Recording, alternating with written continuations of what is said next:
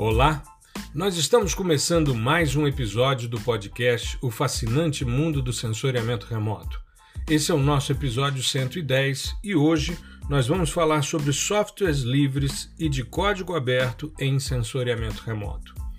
Aproveito para avisar que hoje, dia 14 de fevereiro, às 8 horas, abrimos a nova turma do curso Processamento de Imagens de Satélites por Softwares Livres, o PDISL.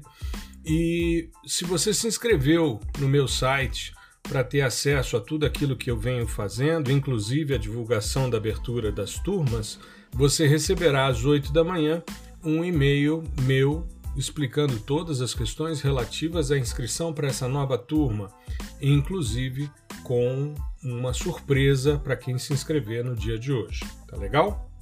Bom, esse tema foi também um dos primeiros temas que nós abordamos quando começamos o podcast.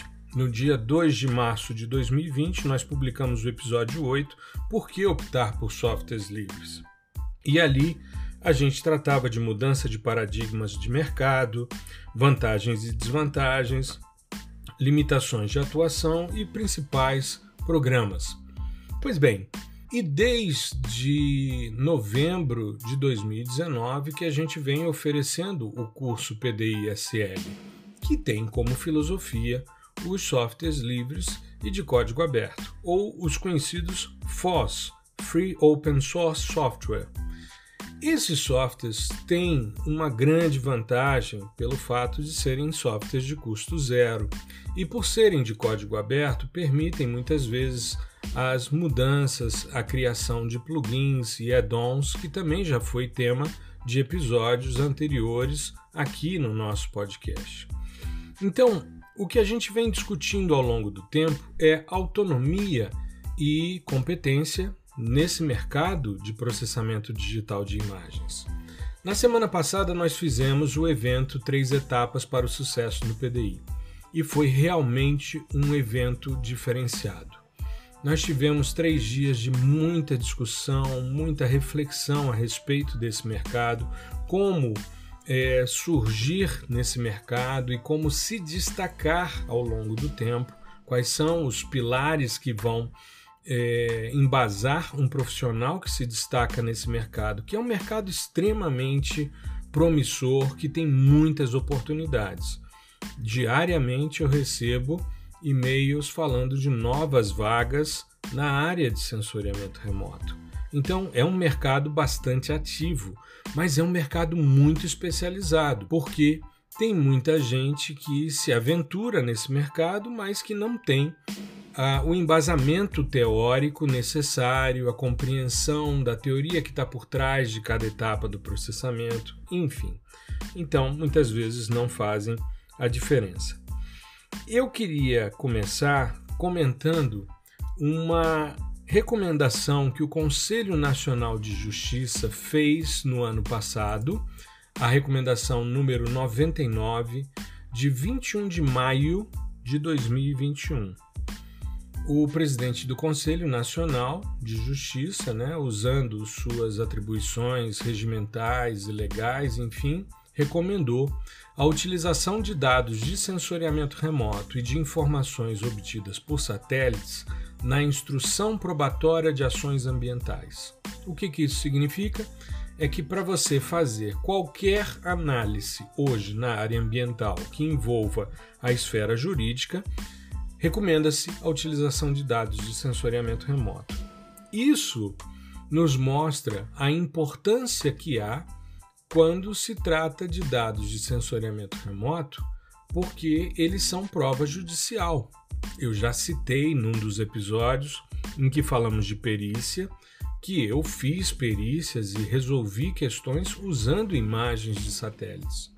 Também salientamos recentemente, nesses últimos episódios, sobre as fake gel, que são imagens forjadas por meio de inteligência artificial, principalmente por algoritmos de deep learning, para fazer e forjar é, situações espaciais que não existem. Então, precisamos cada vez mais de uma compreensão da importância da utilização com segurança de dados confiáveis. E além disso, entender como a gente pode processar, proceder com esses dados utilizando esses softwares livres e de código aberto.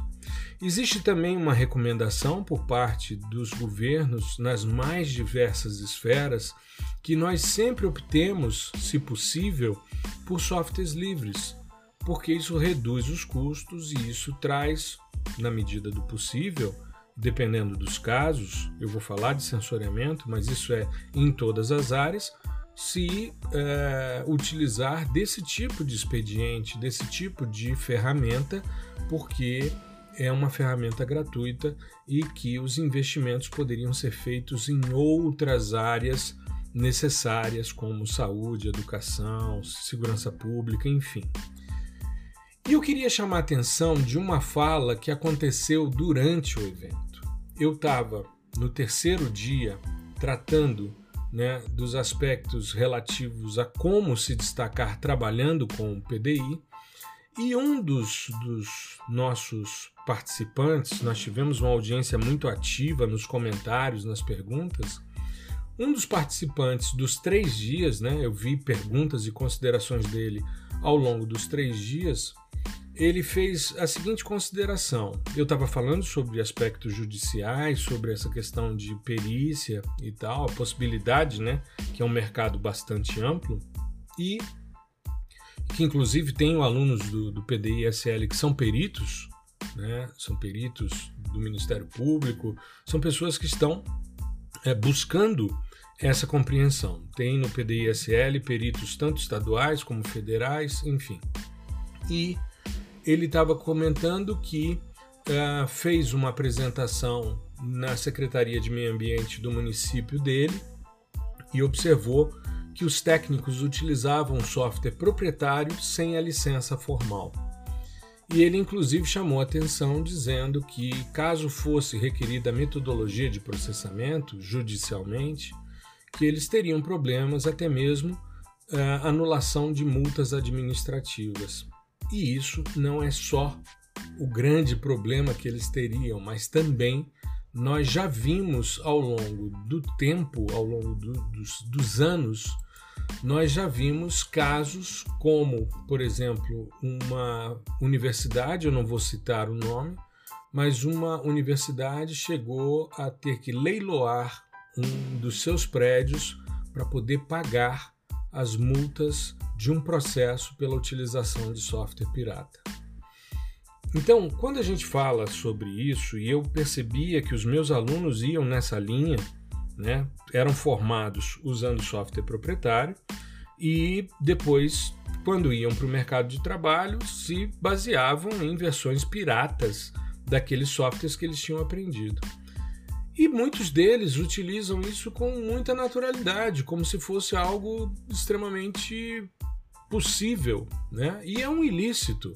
Se a gente for se basear, existe uma lei, né, que é a lei do software, que é a lei 9609 de 1998, e nós temos também uma outra lei, que é a lei dos direitos autorais, que é a lei 9610 também de 1998, que salienta que no caso né, a, da utilização de software pirata, existe uma pena prevista de detenção de seis meses a dois anos e, caso seja empresa, uh, o valor cobrado será de 10 vezes o valor da licença do software e uma multa que pode, em alguns momentos, é previsto em lei, mas já foi questionado no Superior Tribunal de Justiça, de 3 mil vezes o valor do software, né? além da evidente perda dos softwares instalados. Então, isso não é uma coisa simples. Eu estava vendo muito da, da jurisprudência a respeito dessas questões e vi um caso né, que o, o Superior Tribunal de Justiça é, cobrou né, o, a multa né, de 10 vezes o valor, mas não é, o que havia sido solicitado pela empresa de software, que eram 3 mil vezes o valor do software. Né? Eles acharam isso de forma um pouco abusiva e permitiram então que fosse cobrado 10 vezes a licença. Bom, mas vamos pensar no seguinte: software proprietário hoje na área de sensoriamento remoto, pelo que eu conheço tá, de disponibilidade, as licenças é, mais vitalícias, é, a gente precisa solicitar o orçamento. E eu não fui atrás porque é complicado você pedir né, um, um orçamento para uma empresa, você tem toda uma mobilização de pessoas apenas para gravar um podcast. Né? Mas eu fui atrás de assinaturas anuais. Assinaturas anuais são renovadas anualmente, né? Você faz a sua inscrição e todos os anos você precisa renovar. E eu estava vendo que você tem na área de sensoriamento remoto a partir de 36 mil reais, chegando a 60 mil reais, isso arredondando os valores, mas enfim, é nessa faixa. Então, se você pensar né, que uma licença de, vamos pegar a mais barata aí, né, de 36 mil reais aproximadamente, né, vezes 10 vezes que seria o preço por usar essa licença, são 360 mil reais só de multa. Então, é uma dor de cabeça que as empresas não devem fazer. Eu sou sempre favorável à utilização dos softwares livres e de código aberto, porque por mais que o software proprietário seja poderoso, robusto, hoje nós temos, como a gente já salientou em outros momentos, uma mudança de paradigma muito forte no mercado. Durante muito tempo, se a gente for pensar ao longo da evolução dos softwares de sensoriamento remoto, pelo menos no Brasil, nós vamos começar com uma iniciativa do INPE, uma iniciativa com o CITIM, Sistema de Tratamento de Imagens, que eu já citei aqui algumas vezes, que era um software que precisava de um hardware específico. Você precisava de uma televisão específica, com placas de vídeo específicas, então você tinha todo um investimento no equipamento. Então, você comprava o software, comprava o equipamento e fazia o processamento. Depois começaram os sistemas em Unix né? e depois os sistemas em Windows. E todos eles com softwares proprietários. Eu me lembro que a primeira vez que eu vi um software livre foi o GRAS. Isso foi logo que a universidade começou a implementar a internet, porque, por incrível que pareça, eu vi né, o início da utilização da internet na universidade. Eu era estudante uh, no fim da minha graduação, no início do mestrado. E eu me lembro de comprar uma revista americana de geoprocessamento e havia uma propaganda do GRAS. E o GRAS era da, do corpo de engenheiros do exército americano e ele rodava em, em Unix, né? era um software que precisava ser compilado, tinha toda uma, uma complicação, então eu sabia que existia, mas não era algo viável, não, e não existia ainda uma comunidade tão pujante uh, que pudesse contribuir com as dúvidas que surgissem. Então a gente tinha nos nossos projetos recursos para compra de licenças. Só que as licenças inicialmente você comprava, vinha um hard lock que você colocava no equipamento para poder acessar a licença e pronto. Isso não era pirateável, porque você não tinha como piratear o hardware. Mas quando as licenças passaram a ser licenças flutuantes em arquivos, né? Aí começam a surgir os artistas que vão burlando os sistemas. E a gente começou a ver, inclusive dentro das universidades, uma chuva de pacotes e licenças pirata de todos os tipos.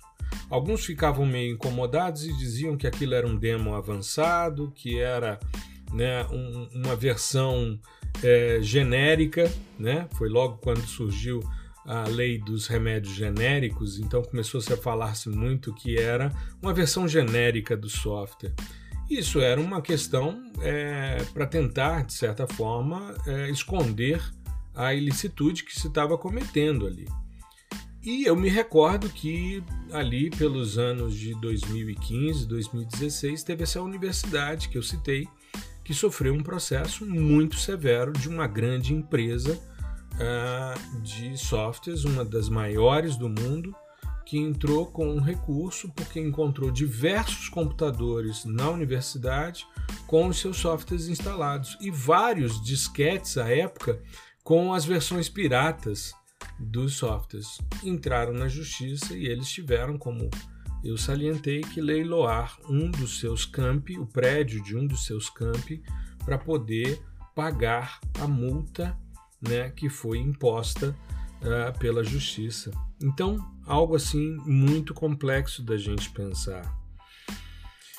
O preço acaba se tornando um impedimento, principalmente para as pequenas empresas e para os consultores individuais.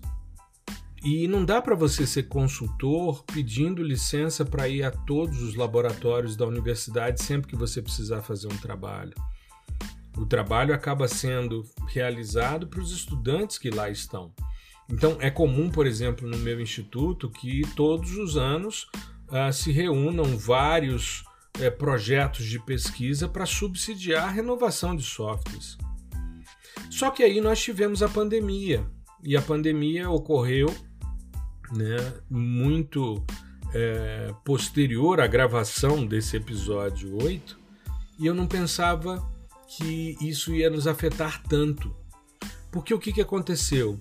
Simplesmente a gente não pode usar os laboratórios. Eu dei aula na, no primeiro dia de aula do semestre que foi suspenso por causa do decreto que suspendeu as atividades presenciais no Distrito Federal. O DF foi um dos primeiros uma das primeiras unidades da federação a suspender as atividades. A gente vivia um, um, receio, não sabia como é que ia ser. Foi um momento muito angustiante em que tudo que a gente comprava, a gente passava álcool gel, a gente vivia é, numa neurose que, de repente, se você abrisse a porta e desse bom dia ao vizinho, você poderia estar condenado né? É, porque você não sabia como é que você ia responder. Tudo era novidade, tudo era uma incógnita e tudo gerava muito medo. Então, é, eu dei aula na primeira semana de aula, num laboratório sem nenhuma ventilação. É, me chamou muita atenção porque era uma aula de pós-graduação, os alunos ali presentes. O nosso ar-condicionado ele não passava por processos de limpeza periódicas como deveriam ser feitos, como a gente faz em casa. E a sala sem nenhuma ventilação, sem nenhuma, uma frestinha de janela, tanto que hoje, dentro do plano de retomada parcial das atividades laboratoriais, esses laboratórios estão é, inativos, porque não se pode utilizá-los, porque eles não podem ser adaptados à necessidade de ventilação que as salas precisam ter. São poucos os espaços hoje na universidade que abrigam condições sanitárias é, suficientes ao que os protocolos indicam. E aí é, nós temos uma questão. É, como é que você vai acessar uma licença que está num servidor da universidade? Aí havia toda uma preocupação do ingresso externo aos servidores da universidade. Ao mesmo tempo, eu dou aulas, por exemplo, para cursos noturnos e cursos noturnos sempre foram interessantes porque nunca tiveram suporte técnico no horário do, do curso, à noite. Você tem as pessoas do suporte técnico trabalhando de 8 a meio-dia, de 2 às 6. Mas as aulas começam às 7 e cansei de chegar e o servidor fora do ar e, gente, vamos hoje trabalhar só teoria.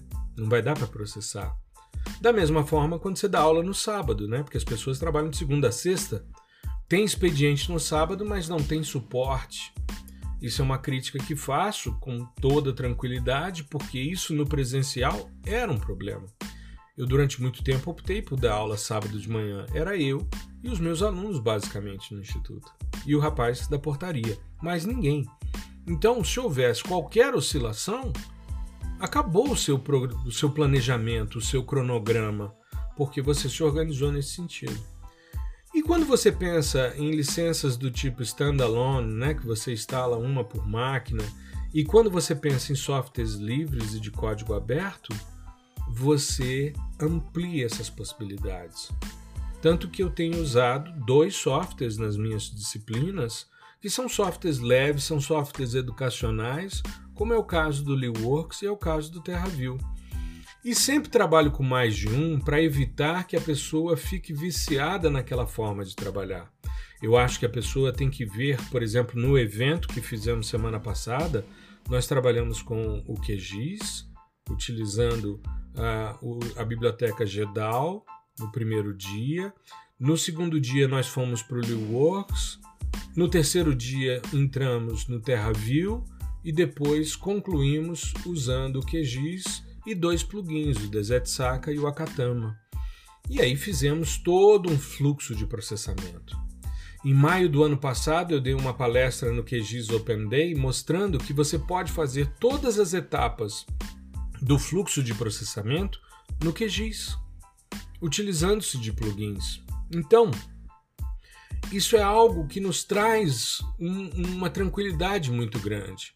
Quando nós voltarmos para o presencial, em breve, se Deus quiser, quando a pandemia né, chegar a um patamar sustentável e a gente consiga retomar isso com é, uma certa normalidade, a primeira coisa que eu vou pedir é que os laboratórios que dou aula tenham os softwares livres instalados nas máquinas.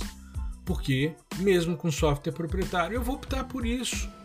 Porque eu não sei se o rapaz ou a moça que, ao se formar comigo na universidade e ingressar no mercado de trabalho, se ele vai encontrar o mesmo software proprietário no seu trabalho. E ele tem que ter uma cabeça arejada para que, se não tiver naquilo que ele está trabalhando, ele saiba como pesquisar e como se virar. Então é algo muito interessante da gente pensar. O suporte técnico dos softwares proprietários é muito importante, é extremamente eficiente, te responde no tempo que você precisa. Tranquilo.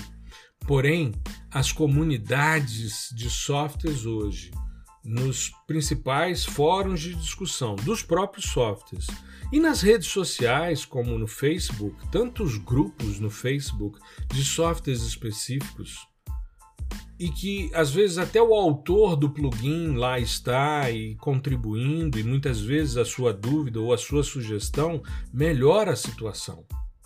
Eu fiz algumas críticas ao modelo linear de mistura espectral implementado no TerraView e isso foi mudado na última versão. Não estou dizendo que foi a minha manifestação que levou a isso. Não.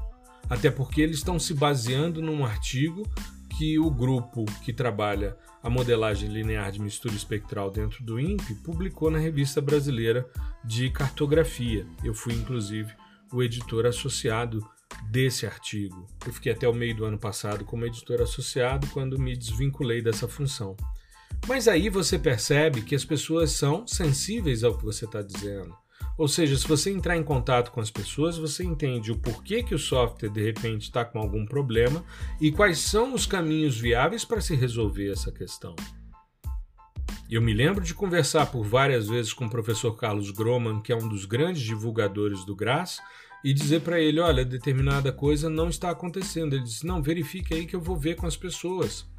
Quando nós fizemos a live junto com o Maurício Vancini para discutir o GRAS e os modelos de correção atmosférica, ele recorreu por várias vezes à comunidade e teve as respostas que precisava para poder rodar os diversos add-ons. Então, isso é algo que nos traz muita tranquilidade de poder investir num software como esse. E ele está sempre sendo atualizado, tem sempre versões novas, tem sempre versões estáveis, tem sempre discussões. Às vezes os bugs surgem, as pessoas percebem, mandam para a comunidade e a comunidade retorna isso com agilidade. Então isso é muito, muito é, positivo na utilização dos softwares livres e de código aberto. E eu queria é, salientar para a gente, de certa forma, conduzir né, o encerramento do nosso episódio sobre os principais softwares livres e de código aberto que nós temos hoje à disposição. Eu vou citar alguns aqui e que a minha vivência ao longo desses dois anos, desde que eu fiz o episódio 8, me trazem hoje com uma grande percepção. Primeira coisa, a gente separa o que é software educacional do que é software profissional. Software educacional eu entendo como sendo um software que tem um aspecto e um apelo didático muito grande. Então as coisas, eles servem para atividades profissionais? Claro que servem. Mas eles foram pensados para o ensino do processamento digital de imagens, como é o caso do LeeWorks. Ele é uma iniciativa da Agência Espacial Europeia a partir da Comissão de Educação. É como, por exemplo, o SOP, que é um software de processamento da CONAI, né, da Agência Espacial Argentina, que aliás tem feito um trabalho belíssimo de divulgação do sensoriamento remoto, tanto ótico como microondas, e eles têm um programa de educação com um software de visualização e um outro de processamento. E assim com os princípios básicos, os algoritmos tradicionais. Então, quando você olha um software e os algoritmos, por exemplo, de classificação supervisionada são distância mínima, paralelepípedo e máxima verossimilhança, você vê que ele está seguindo uma estrutura tradicional e que desde os primeiros manuais e livros de processamento eram esses os algoritmos utilizados. É claro que quando você olha, vamos pegar esse exemplo da classificação supervisionada. O LeeWorks, que tem um caráter mais educacional, ele tem esses três algoritmos. Já o Snap, né, que é uma plataforma de análise de dados Sentinel, ele tem algoritmos de aprendizagem de máquina como o Random Forest, por exemplo ele já trabalha com classificadores angulares, que são mais elegantes, mais robustos, tem uma outra filosofia de processamento. Mas o LeeWorks segue a linha dos manuais antigos, das estruturas dos primeiros algoritmos. Então, é, por exemplo, são os algoritmos que a gente encontrava no CITIM mínima distância, paralelepípedo e máxima verossimilhança. E tá tudo bem, tá tudo bem, porque ensinar essa meninada a se apropriar do, do processamento de imagens é um desafio muito valoroso, muito valoroso.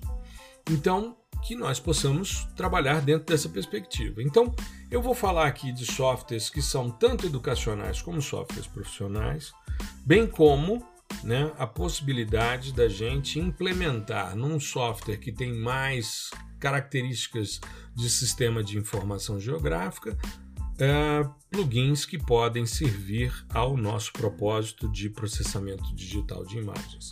Então eu queria começar pelos softwares da Agência Espacial Europeia. O primeiro deles, né, o Snap, que tem é, uma junção de vários toolbox, várias caixas de ferramenta. É, as caixas de ferramentas para o Sentinel-1, que são aplicações para dados SAR, para o Sentinel-2, que são aplicações para dados óticos de mais alta resolução, e o Sentinel-3, que é uh, dados óticos de média resolução, uma resolução mais regional. Ali a gente tem elementos importantes, como, por exemplo, a utilização de correção atmosférica utilizando o Send2Core, que é um plugin que se baseia no LibRadTran, que é um modelo de transferência radiativa gratuito e de código aberto. É diferente, por exemplo, de você ter que comprar um módulo de correção atmosférica. Alguns anos atrás, a coisa de, eu diria, uns 10 anos, nós compramos um módulo de correção atmosférica para o laboratório visando a correção de dados de alta resolução espacial. A gente estava começando a trabalhar com dados do tipo WorldView 2, enfim, né, com QuickBird e outros íconos, e a gente precisava, então, há mais ou menos uns 10 anos, nós corremos atrás de um modelo de correção atmosférica baseado em é, transferência radiativa. E nós pagamos à época uma licença anual de 3 mil euros. Então, a necessidade da renovação por ano de 3 mil euros. Já tem alguns anos que o nosso instituto optou por não renovar as licenças de módulos de correção atmosférica, porque isso baratearia os nossos é, gastos, né, os nossos investimentos e porque hoje você tem muita coisa já corrigida para os efeitos atmosféricos com um nível de qualidade muito grande, como é o caso, por exemplo, da coleção 2, nível 2 do Landsat. Aliás, semana passada os dados Landsat 9 foram liberados né, e, pelo menos para minha área de estudo, todos com muita cobertura de nuvem. Alguns ficaram preocupados porque acharam estranho, às vezes, uma imagem muito próxima da outra, porque o Landsat estava numa órbita diferente. E no final de janeiro é que ele atingiu a órbita de 705 km e passou a ter o tempo de revisita de 16 dias. A resolução temporal se ajustou a partir desse posicionamento correto em órbita. Mas antes disso, inclusive, foram feitas as calibrações cruzadas Underfly com o Landsat 8, que nós já comentamos aqui no podcast. Então, um outro software que é extremamente importante para quem trabalha com processamento de imagens de satélites é o QGIS. Isso é um fato. O QGIS é um software de GIS, né, de SIG, Sistema de Informação Geográfica ou Geographical Information System, de código aberto, e que tem diversos plugins e entre eles a gente não pode deixar de ressaltar o Semi-Automatic Classification Plugin. É um dos plugins mais robustos e mais completos para processamento de imagens. Nós temos muita coisa interessante além desse, desse plugin, porque no QGIS, como eu falei, na palestra que fiz o ano passado no QGIS Open Day, a gente pode, desde a aquisição das imagens, nós fizemos um ao vivo no YouTube outro dia mostrando como baixar os dados Planet da, dos dados da Noruega de forma gratuita utilizando um plugin para o QGIS. E todo o processamento pode ser feito utilizando diversos plugins. Então, a biblioteca GEDAL está instalada ali, você tem outros softwares que são instaláveis quando você faz a instalação do QGIS, como é o caso do Saga, como é o caso do GRASS, e tem outros que você pode incorporar, como é o caso do Orfeu Toolbox e do Whitebox Tools. Então a gente vai é, ter no QGIS uma plataforma bastante interessante para trabalharmos. Ainda dentro dessa perspectiva, a gente tem então o SAGA, que é um sistema de análises geocientíficas automatizadas, é um SIG, mas que tem uma possibilidade, um módulo muito interessante para você trabalhar questões de classificação de imagens, fazer várias análises, aplicação de índices voltados para questões topográficas, voltado para questões é, de classificação de, de cobertura de solo, existem ferramentas mais básicas de fotogrametria, até suporte Vector Machines, que é um dos algoritmos de classificação de aprendizagem de máquina. Então, o Saga é um sistema bastante interessante, vale muito a pena a gente investir e explorar os seus módulos até porque ele vem junto com o QGIS quando você instala a partir das versões 3 ali já tem tudo é, disponível, né? Na atual LTR, Long Term Release, que é a 3.16.16, você tem é, o Saga incorporado. Um software que você pode trazer e que é um projeto conjunto da França e da Itália, mas que foi implementado pela Agência Espacial Francesa, a CNES, é o Orfeu Toolbox, ou a caixa de ferramentas Orfeu. É um sistema bastante interessante porque ele tem módulos para é, processamento de detecção de mudanças. A gente utilizou é, o algoritmo dele no workshop que fizemos o ano passado. Tem análises radiométricas, análises componentes principais. É, é um dos módulos mais eficientes para fusão de dados de alta resolução tem um bloco muito grande de classificação, de segmentação de imagens, ou seja, você poder fazer classificação orientada a objeto, tem toda essa perspectiva. Temos o GRASS, que é um sistema poderosíssimo, mais complexo de ser usado. O professor Groman, no seu canal no YouTube, tem mostrado muitas possibilidades. O GRASS tem dados para análise de dados LiDAR, né? é um potencial muito grande para a utilização de modelos digitais de elevação, enfim. E dentro das perspectivas, nós temos tanto a parte de filtros, classificação de imagens, análise de componentes principais, e é talvez o software que tenha mais plugins, no caso deles são chamados de add-ons, para correções radiométricas.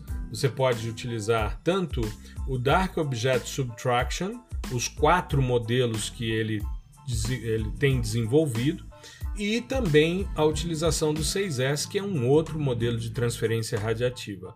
Nós testamos, como eu já citei, tanto o Dark Object Subtraction como o 6S e a correlação é muito alta com os dados coleção 2, nível 2. Assim como o Sentinel tem também a sua coleção L2A, que já é corrigida para os efeitos atmosféricos, ou seja, reflectância de superfície. Um programa que eu acho muito interessante, que também é da Agência Espacial Europeia, é o Pulsar Pro. E ele agora está na sua versão 6, porque ele está dentro de uma edição chamada Biomass. Existe a perspectiva aí de sistemas para serem colocados em órbita, radares de abertura sintética uh, para disponibilizarem de forma uh, gratuita, como é o caso do Sentinel-1, que é banda C, mas existem algumas perspectivas aí na banda L, uh, principalmente para os estudos de biomassa em breve. Mas a versão 6 já está disponível para download, né? ainda é uma versão ainda é, inicial, mas que tem aí a possibilidade de você trabalhar com Envisat, com Alus Pulsar, o Radarsat, o TerraSat X e, claro, o Sentinel-1, né, o, os dados do, da constelação Copérnicos. Nós temos ainda um software que foi descontinuado, que era o Whitebox Get e que virou Whitebox Tools. Ele roda tanto no ArcGIS como no QGIS, como plugins. Ele roda também em Python e é um sistema muito, muito interessante. São 500 e tantas é, ferramentas disponíveis, uma grande possibilidade de tratamento de dados, uh, um volume generoso de filtros, é um sistema muito interessante. Eu já gravei algumas aulas do PDISL utilizando ele para é, fazer histogram matching, né, ou a, a homogeneização de contraste. É, também a parte de filtros convolucionais ele é bastante poderoso, então é um sistema muito, muito legal. Um software que hoje em dia se discute pouco, mas é um software muito legal, que é o GVSIG. Ele tem é, módulos de classificação supervisionada, de é, calculadora raster, árvores de decisão, então, não necessariamente o Random Forest, eu tenho muito tempo que eu não uso versões mais recentes, mas assim como o Saga, você encontra transformações do tipo análise de componentes principais, uh, Tasseled Cap, né, que é uma transformação muito legal. Nós fizemos duas lives no ao vivo no YouTube sobre isso. E também vários índices de vegetação para dados multispectrais. Então, vale muito a pena a gente pensar na possibilidade da utilização em algum momento do GVSIG.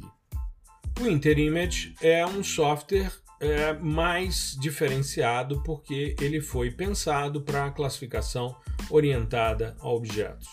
Óbvia, né? Você fazer a segmentação das imagens e a partir de atributos geométricos espaciais, além das propriedades espectrais, você gerar classificação.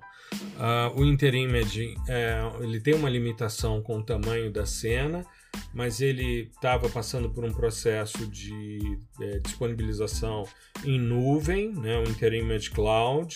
É, eu já vi alguns colegas da universidade têm se dedicado aos estudos nesse sentido. Eu estou com uma estudante de mestrado trabalhando com Geóbia e com mineração de dados para estudos urbanos, né, em função da diversidade. Então, é algo bastante interessante para a gente pensar.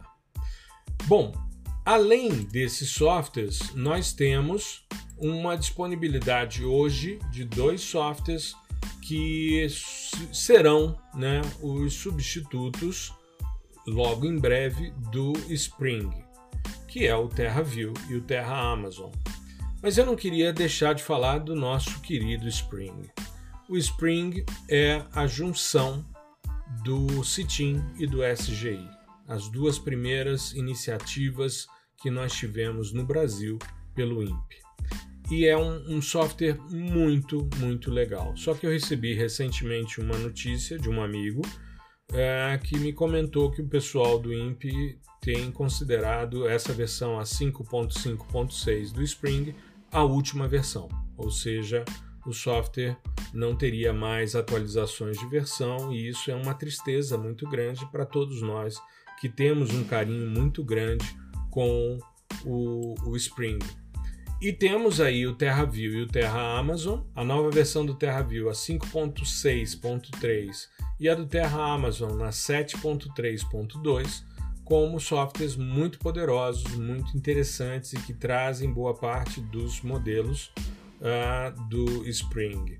Então é uma possibilidade muito legal para a gente pensar né, numa continuidade desse trabalho e a gente espera né, que em breve o INPE volte com, todo, é, com toda a força né, ao investimento no Spring. Isso é uma expectativa que todos nós que gostamos do Spring temos. Então a gente não podia deixar de falar dele né? E finalizar esse episódio com esse software que tanto trouxe contribuições. No início, claro, uma dificuldade de se organizar, pensar o banco de dados, o ajuste, mas depois que isso vai se popularizando, a gente vai vendo que o software é muito poderoso e tem muita coisa legal a ser feita. E tem muita coisinha que está surgindo, como o HiPy, que é um, um hiperespectral feito em Python, ou seja, é, tem crescido, tem crescido bastante né, a disponibilidade. Eu estou falando somente dos softwares livres e de código aberto que tem interface gráfica. Né?